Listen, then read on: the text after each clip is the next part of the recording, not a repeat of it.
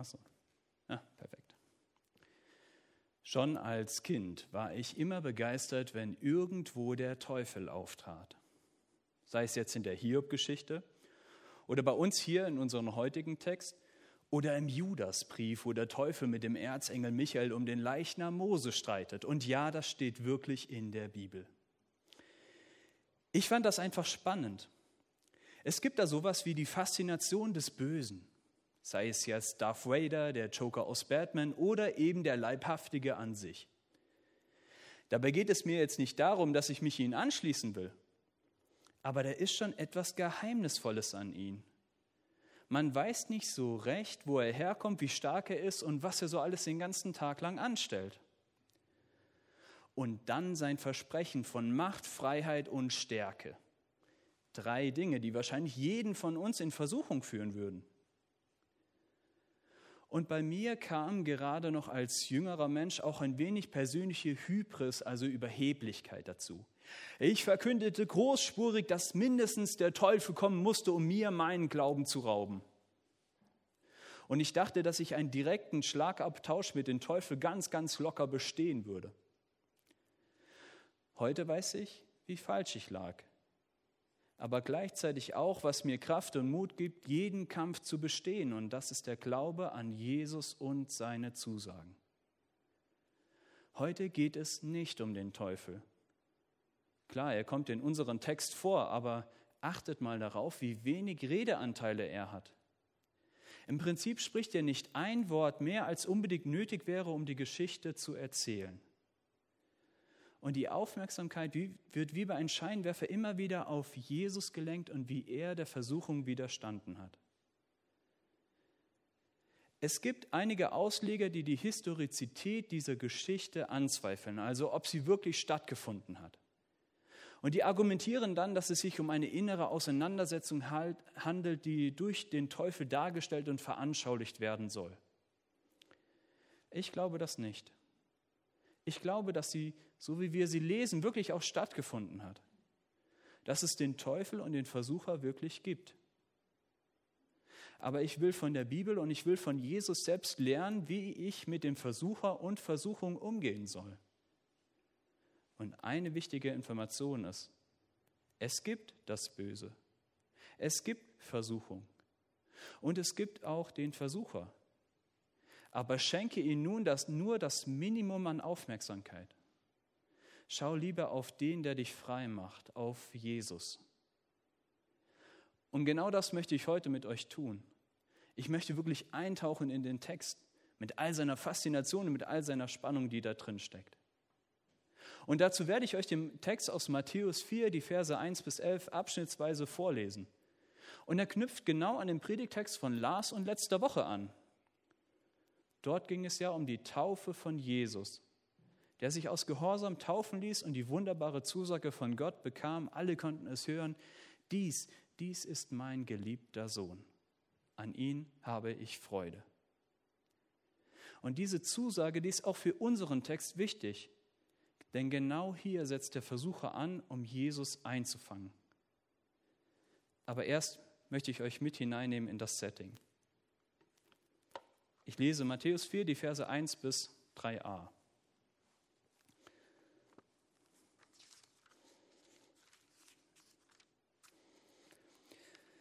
Danach wurde Jesus vom Geist Gottes in die Wüste geführt, weil er dort vom Teufel versucht werden sollte.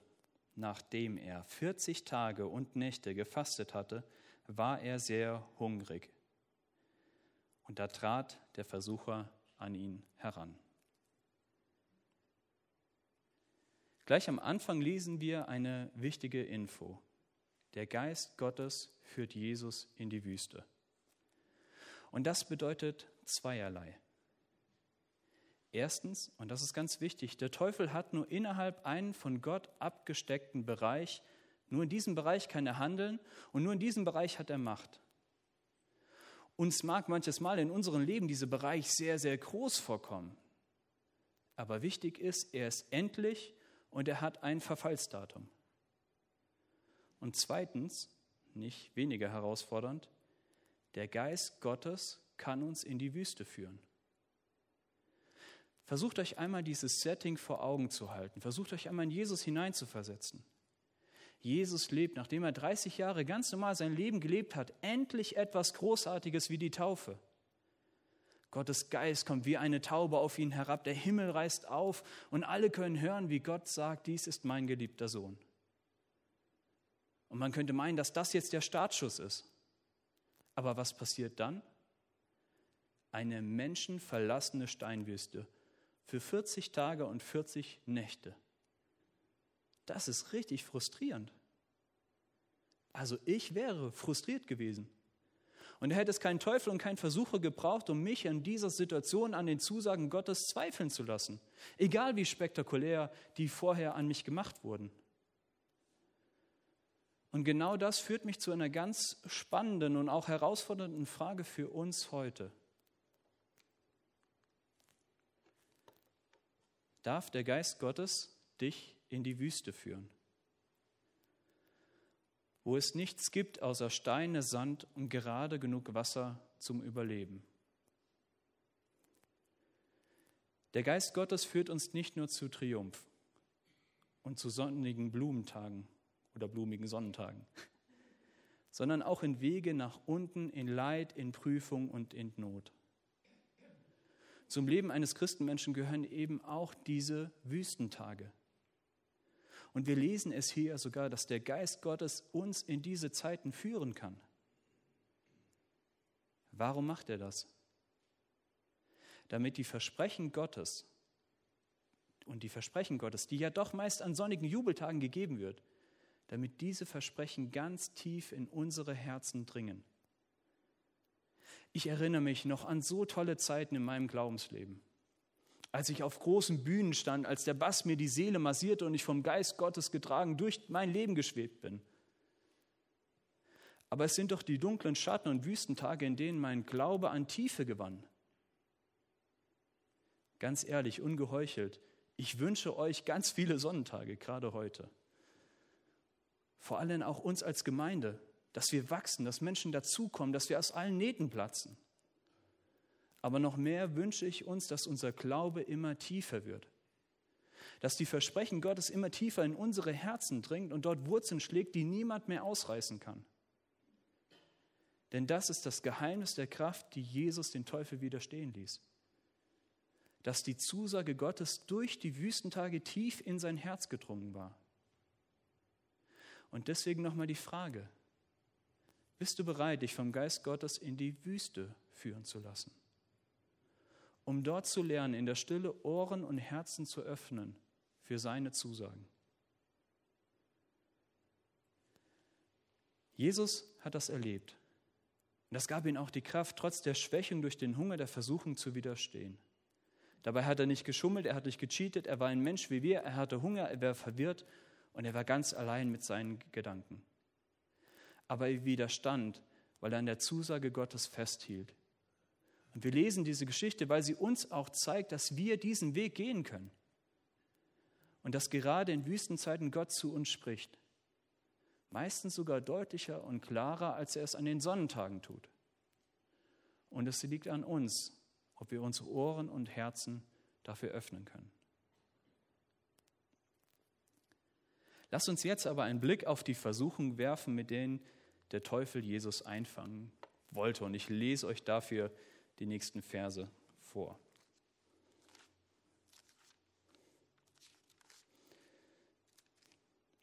Da trat der Versucher an ihn heran und er sagte, wenn du Gottes Sohn bist, dann befiehl, dass diese Steine hier zu Brot werden. Aber Jesus gab ihm zur Antwort, es heißt in der Schrift, der Mensch lebt nicht nur vom Brot, sondern von jedem Wort, das aus Gottes Mund kommt. Spannender als der Teufel an sich ist eigentlich nur, wie er handelt und wie er vorgeht. Und das Erste, was auffällt, ist, dass er an unserer Schwachstelle ansetzt. Jesus war schon 40 Tage in der Wüste. Der Teufel hätte schon längst vorher kommen können. Aber er wartet, bis es Jesus richtig schlecht geht und bis er geschwächt ist. Und er setzt genau dort an, wo eigentlich die Kraftquelle von Jesus liegt. Er versucht die enge und die liebevolle Beziehung zwischen dem Sohn und dem Vater zu stören, indem er Zweifel streut.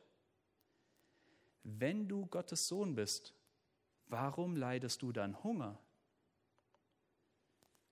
Es sind leise Zweifel, die wie Rost langsam beginnen, die stahlharten Zusagen Gottes anzugreifen. Das ist das Vorgehen des Versuchers. Und das ist noch nicht mal neu. Die Schlange hat die gleiche Taktik auch im Garten Eden am Anfang der Bibel bei Adam und Eva angewendet. Hat Gott wirklich gesagt, dass ihr von dem Baum nicht essen dürft? Bist du wirklich Gottes Sohn? Und wenn Gott dein Vater ist, warum versorgt er dich dann nicht? Warum schickt er dich in diese menschenleere Gegend? Warum lässt er dich 40 Tage hier versauern? Und nach 40 Tagen Fasten und tierischen Kohldampf, da braucht es auch nicht viel Fantasie, um sich aus so einem Stein so einen schönen Leib Brot vorzustellen, wie wir ihn auch eben gesehen haben. Es ist eine ziemlich fiese Attacke. Vor allem, wenn man sich vor Augen führt, wie praktisch es wäre, wenn Jesus wirklich aus allen Steinen dieser Welt Brot machen würde. Jesus könnte so viel Leid auf der Welt lindern und er könnte es sofort tun. Und dass Jesus die Macht dazu hat, das beweist er ja auch später im Evangelium, als er die 5000 Menschen satt gemacht hat mit den, ich komme mal durcheinander, drei Broten oder fünf Broten und zwei Fischen. Ihr wisst das schon.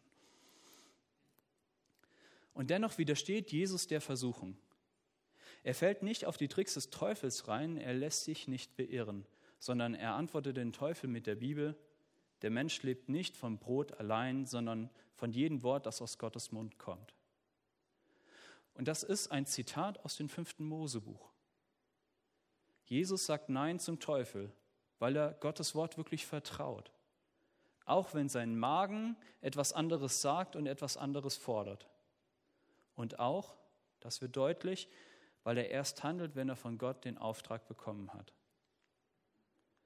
Sein Vertrauen, Gott dem Vater, sein Vertrauen auf Gott dem Vater und sein Wort gegenüber rettet Jesus vor der Versuchung. Ein Glaube, der sich gerade dann zeigt, wenn alles diesem, diesem Versprechen widerspricht. Das ist das, was sein Herz bewahrte. Schauen wir uns die zweite Versuchung an. Die ist sogar noch ein wenig spektakulärer.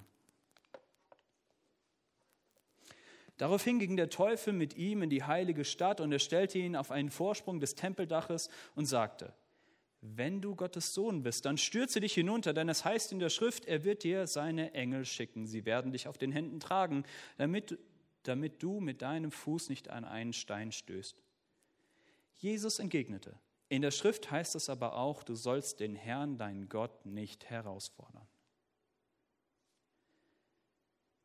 Der Tempel damals war ein unglaubliches, gigantisches Gebäude, der kulturelle und wirtschaftliche Mittelpunkt der Stadt und des ganzen Landes. Wo genau Jesus hier jetzt hinstellt, das weiß man nicht mehr genau.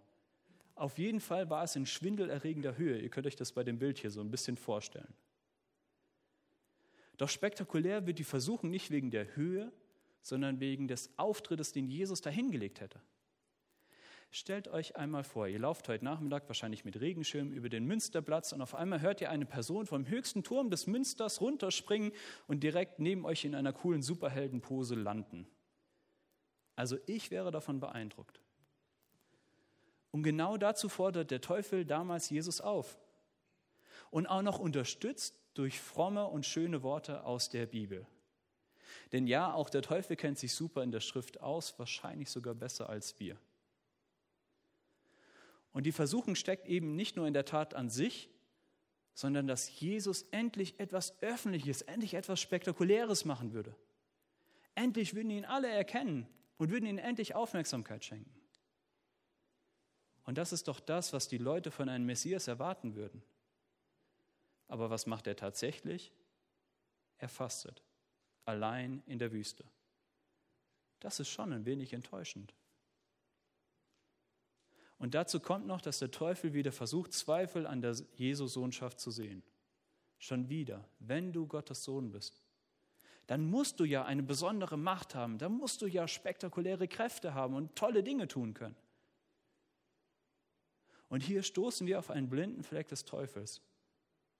Denn für ihn geht es in der Beziehung von Vater zum Sohn um Macht und Kraft. Und er ist blind dafür, was diese Beziehung eigentlich ausmacht. Die Liebe. Das ist für ihn zu unspektakulär, unbegreiflich. Aber wir wissen, dass es diese Liebe war, die den Tod und den Teufel besiegte. Jesus vertraut der Liebe seines Vaters. Deshalb lässt er sich nicht in Versuchung führen. Er kann widerstehen, denn er weiß, ich brauche keine spektakulären Beweise für Gottes Liebe und für seine Fürsorge. Ich glaube an die Liebe meines Vaters, auch wenn ich sie nicht sehe. Und so zitiert Jesus wieder aus dem fünften Mosebuch und sagt, du sollst den Herrn, deinen Gott, nicht herausfordern oder in Versuchung führen. Jesus lehnt zu Schaustellung und Scheinwunder ab, denn er braucht sie nicht, um sich der Liebe Gottes sicher zu sein. Und diese Liebe zum Vater, oh, genau, und diese Liebe zum Vater ließ ihn den Versuchungen des Teufels widerstehen. In der dritten und letzten Versuchung nun lässt der Teufel alle Zurückhaltung und alle Masken fallen. Ich lese euch das vor. Schließlich ging der Teufel mit ihnen auf einen sehr hohen Berg. Ja, jetzt habe ich es. Zeigte ihnen alle Reiche der Welt mit ihrer Herrlichkeit und sagte: Das alles will ich dir geben, wenn du dich vor mir niederwirfst und mich anbetest. Darauf sagte Jesus zu ihm: Weg mit dir, Satan, denn es heißt in der Schrift, den Herrn, deinen Gott, sollst du anbeten, ihn allein sollst du dienen. Da ließ der Teufel von ihnen ab und Engel kamen zu ihm und dienten ihm. Habt ihr gemerkt? Auf einmal zitiert der Teufel nicht mehr aus der Bibel, sondern er setzt alles auf einen letzten Versuch, Jesus von Gott zu trennen. Und er führt Jesus auf einen hohen Berg und er imitiert damit Gott, der dies ja auch mit Mose, mit Elia, mit Hesekiel und später auch mit Johannes getan hat. Und er verspricht Jesus das Blaue von Himmel. Alle Reiche dieser Welt, mit all ihrer Herrlichkeit will er Jesus schenken, wenn dieser ihn anbetet. Mein erster Gedanke war, dass dies ja die offensichtlichste Versuchung ist und somit ja auch die leichteste zu widerstehen. Aber ich glaube, dass diese Versuchung viel schwieriger zu meistern war als alles bisherige. Die Versuchung von Macht, Kraft und Herrlichkeit ist größer, als wir sie uns vorstellen können. Und der Teufel ist auch nicht Loki, der Gott des Lugs und Trugs. Er hätte wirklich die Macht gehabt, Jesus diese Reiche zu geben. Aber Jesus weiß, dass sein Reich nicht von dieser Welt ist. Und dass auch wenn so viel Herrlichkeit, Macht und Pracht auf dieser Welt zu finden ist, dass alles vergehen wird im Vergleich zu dem, was sein Reich ausmacht. Denn sein ist die Kraft und die Macht und die Herrlichkeit. Jetzt wissen wir das. Doch damals stand alles auf der Kippe. Es war ein entscheidender Moment dort auf dem Dach der Welt. Aber Jesus entscheidet sich mit all seinem Sein für Gott. Und mit dieser Entscheidung stellt Jesus wieder her, was damals im Garten Eden bei Adam und Eva schiefgegangen ist. Und was seitdem noch kein noch so guter Mensch hinbekommen hat. Der Versuchung zu widerstehen und all sein Vertrauen auf Gott zu setzen. Jesus lässt sich nicht kaufen. Er hätte alles haben können, alles haben können hier auf Erden. Aber er gibt das alles auf für seinen Gott, für seinen Vater und für dich für jeden Einzelnen. Er hätte der King sein können, aber er entschied sich zu dienen und gehorsam zu sein. Und genau das gibt ihm die Autorität zu sagen, weg mit dir, Satan, denn es heißt in der Schrift, den Herrn, dein Gott, sollst du anbeten, ihn allein sollst du dienen. Jesus Gehorsam Gott gegenüber rettete ihn und uns vor der Versuchung des Feindes. Jesus widersteht dem Teufel weil er Gott und seinem Wort vertraut, weil er an die Liebe Gottes glaubt, auch wenn er sie nicht sieht, und weil er gehorsam Gott gegenüber ist. Das alles ist ja echt spannend, so einem mächtigen Kampf beizuwohnen und der letztlich ja auch um unsere Seele geführt wird. Aber die Frage drängt sich ja trotzdem auf, was hat das alles jetzt mit uns zu tun, mit mir heute zu tun? Wir sehen hier einen Kampf, der für uns ausgetragen wird. Jesus kämpft ihn stellvertretend für uns. Als Mensch führt er diesen Kampf, um uns zu zeigen, dass auch wir widerstehen können. Und als Gottes Sohn führt er diesen Kampf für uns, damit wir durch den Glauben an ihn seinen Sieg zu unserem Sieg machen können. Denn gerade dann, wenn wir versagt haben, wenn wir uns haben einfangen lassen von den Versprechungen, den Versuchungen, gerade dann gilt Gottes Gnade für uns. Und sein Sieg wirkt zu unserem Sieg. Das allein ist schon echt großartig. Aber darüber hinaus glaube ich, dass wir auch noch vieles aus dieser Geschichte lernen können. Die drei Versuchungen von Jesus sind uns, glaube ich, gar nicht so fremd. Hinter der ersten Versuchung verbirgt sich die Frage, wer oder was stillt deinen Hunger? Und das zu klären ist die Frage spannend, wonach sehnst du dich? Denkt an den kleinen Bär und den Tiger. Die Sehnsucht in die Ferne hat sie angetrieben. Aber wonach sehnst du dich? Wonach hast du Hunger? Ich maße mir nicht an zu wissen, welcher Hunger dich antreibt. Aber ich gehe ganz stark davon aus, dass es nicht der Hunger nach Essen ist. Hungrig können wir nach so vielen Dingen sein. Wir können hungern nach Liebe, nach Zugehörigkeit, nach Bestätigung, nach Selbstverwirklichung, nach Gemeinschaft, nach Erfolg, nach Nähe, nach Ordnung, nach Bewunderung und ich könnte die Liste e- ewig weiterführen. Wonach man sich sehnt und Hunger hat, bestimmt dabei oft unser Leben, manchmal bewusst, manchmal auch unbewusst. Hinter der zweiten Versuchung verbirgt sich die Verlockung des Gesehen und des Wahrgenommenwerdens. Instagram hat eine Milliarde aktiver Nutzer. Facebook hat 1,9 Milliarden aktiver Nutzer. Und TikTok hat immerhin 700 Millionen Nutzer. Das sind achtmal so viele Leute, wie Einwohner Deutschland hat. Ungefähr. Und das alles sind Apps fürs Handys, die dir ermöglichen, gesehen zu werden oder von, also von anderen gesehen zu werden oder eben auch andere zu sehen. Und gerade bei Instagram geht es dabei um eine geschönte Scheinwelt, in der alles strahlt und der immer alles erfolgreich ist. Der Mensch will gesehen und will wahrgenommen werden. Aber alle sollen dabei nur eine möglichst perfekte Version von mir sehen. Und selbst wenn du jetzt keine Ahnung hast, was TikTok ist, ich habe es bis heute nicht ganz verstanden, aber der Wunsch, gesehen und positiv wahrgenommen zu werden, der ist, glaube ich, niemandem fremd. Und hinter der dritten Versuchung verbirgt sich die Versuchung nach Kraft und Macht. Überall begegnen mir die kleinen und großen Machtspiele und sie bestimmen doch mehr unser Leben, als wir uns das vielleicht eingestehen wollen oder vielleicht das manchmal auch merken. Mir begegnet das immer wieder in der Erziehung. Wenn ich meinem Kind sage, putz dir deine Zähne, aber er sagt, nein, jetzt ist noch Spielzeit. Schon hast du einen Machtkonflikt. Oder Schüler. Ich weiß nicht, ob Lehrer heute unter uns sind. Ja, ich weiß, dass Lehrer unter uns sind. Wenn die Schüler den Lehrer auf der Nase rumtanzen, auch wieder ein Machtspiel. Oder unter Kollegen. Wenn man sich gegenseitig schlecht macht, um selber in einem besseren Licht dazustehen. All das sind kleine und große Machtspiele, die doch unser Leben so oft bestimmen. Der Teufel spielt mit unseren Sehnsüchten. Ob es jetzt unsere Lebensbedürfnisse sind, ob es die Bewunderung nach Sehnsucht oder Anerkennung, äh, die Bewunderung nach, äh, die, andersrum, die Sehnsucht nach Bewunderung und Anerkennung ist oder die Sehnsucht nach Macht und Kraft.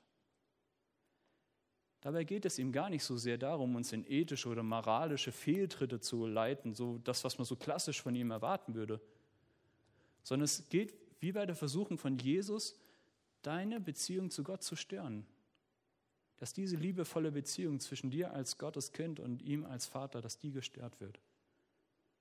Und er macht das sehr geschickt, manchmal auch mit Bibelversen und frommen Wünschen.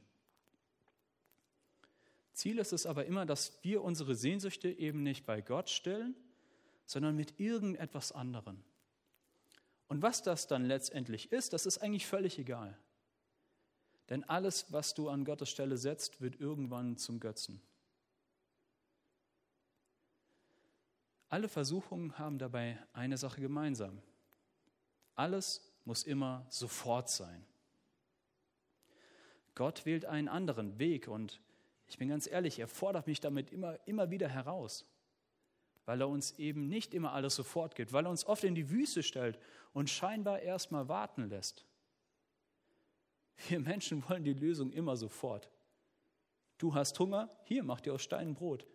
Niemand interessiert sich für dich? Ja, dann mach was Spektakuläres. Spring vom Turm des Tempels. Es gibt einen alten Spruch, wenn der Teufel nicht bremsen kann, dann schiebt er. Und so können wir zu Getriebenen werden, die von einer Sache zur nächsten rennen. Es gibt sogar einen Fachausdruck dafür. Das sind innere Antreiber. Und es lohnt sich wirklich mal, denen auf den Grund zu gehen. Innere Antreiber sind Stimmen, die dich lebensgeschichtlich am Laufen halten. Ein paar Beispiele habe ich euch mitgebracht.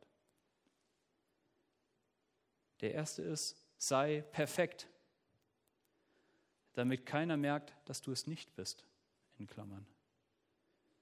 Der nächste ist, sei beliebt.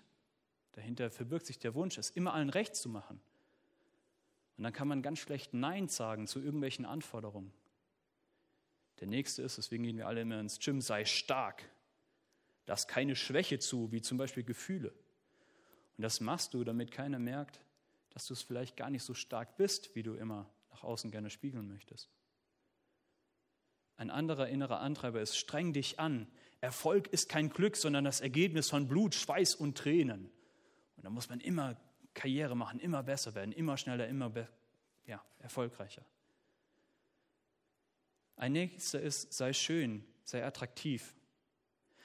Ich bin ganz ehrlich, mich betrifft das nicht. Das bin ich schon von Natur aus. Äh, aber auch das kann zum inneren Antreiber werden, wenn ich den Blick in den Spiegel immer mehr fürchte. Und der letzte ist, also es gibt noch viel, viel mehr, aber den letzten, den ich euch mitgebracht habe, ist, sei schnell. Und dahinter verbirgt sich auch der Wunsch, es muss immer alles sofort sein. Und ich darf um Gottes Willen nichts verpassen. Wie gesagt, es lohnt sich wirklich einmal auf Spurensuche zu gehen, welche inneren Antreiber in deinem Leben sind. Und mich persönlich hat es wirklich weitergebracht, das mal zu entdecken und vor allem zu sehen, wie gnadenlos solche Antreiber werden können.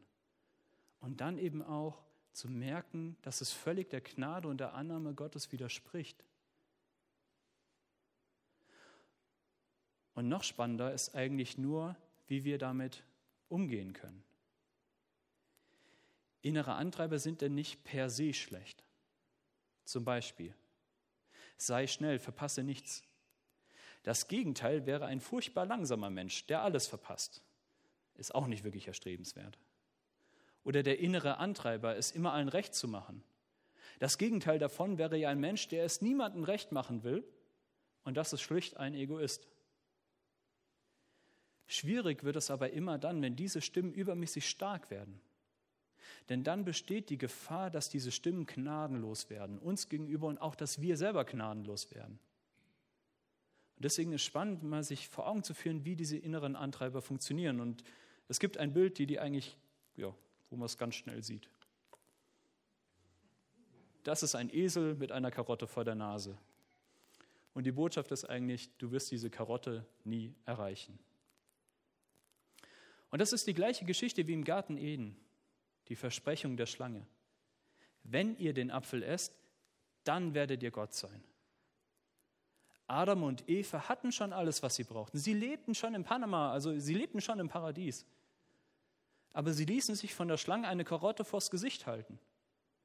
Wenn ich diese Frucht gegessen habe, wenn ich diese Beförderung bekommen hätte, wenn ich nur endlich, und diese Liste könnte ich auch ewig weiterführen. Der Witz ist oder die Tragik darin ist, dass der Tag niemals kommen wird. Und selbst wenn wir irgendwann diesen Tag erreichen, dann wartet nur der nächste Antreiber auf uns. Und deswegen lade ich euch ein, einen ehrlichen Blick auf unser Leben zu werfen. Vielleicht einfach das nächste Mal, wenn du müde bist. Dann frag dich einmal, warum hast du dich so abgerackert? Warum bist du so über deine Kräfte gegangen? Und entdecke, wo deine Antreiber sind und entdecke, dass deine Identität eigentlich in Christus liegt.